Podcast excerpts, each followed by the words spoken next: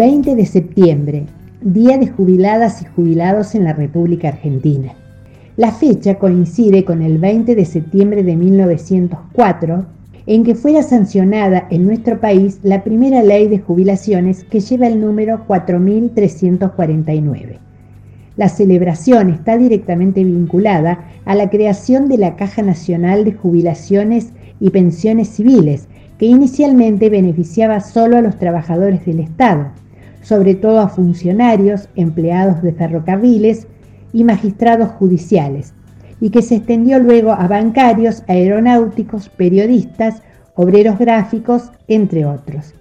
Han pasado 117 años y la historia de la previsión social argentina muestra una sucesión de luchas, de sonrisas, de lágrimas, de avances y retrocesos, de los cuales no siempre salimos triunfadores. Más bien todo lo contrario. Ha sido una constante de conflicto el desfinanciamiento del sistema como producto de erróneas políticas económicas alejadas de las necesidades de los adultos mayores.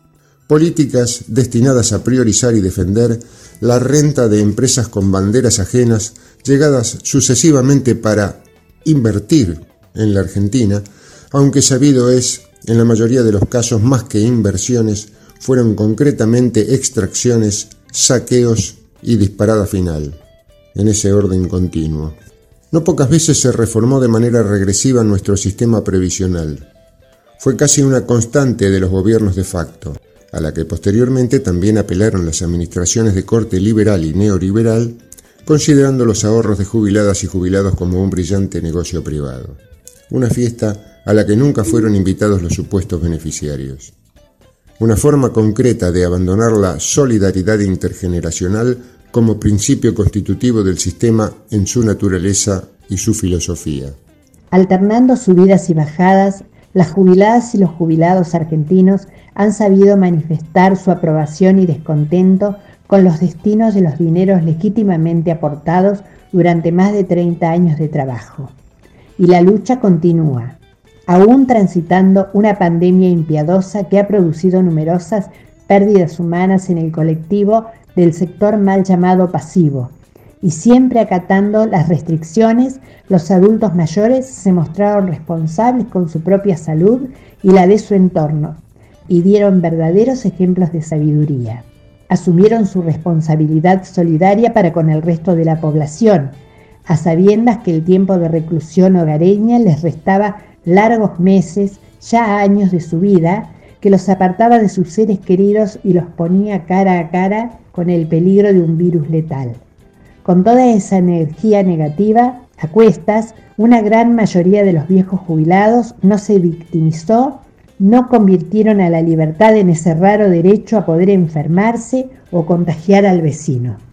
Otras capas etarias de la comunidad no estarían en condiciones de dar tales testimonios de grandeza. Nos cansamos de escuchar que los adolescentes estaban malgastando su adolescencia o los jóvenes se estaban perdiendo de compartir una cervecita. Los adultos mayores otra vez fueron referentes de solidaridad, mientras, bueno es decirlo, no conseguimos que se corrijan los continuos ataques de esa otra peste discriminatoria denominada viejismo. Con todo, igualmente dieron el ejemplo.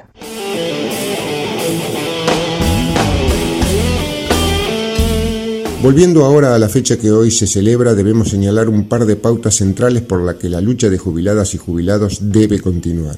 Las causas que hoy nos preocupan y ocupan dentro de un orden de prioridades son las siguientes la impostergable recuperación de un haber mínimo que satisfaga nuestras necesidades y que nos acerque a ese ingreso elemental determinado por los organismos de cálculo y medición competentes para que un adulto mayor no caiga en la indigencia.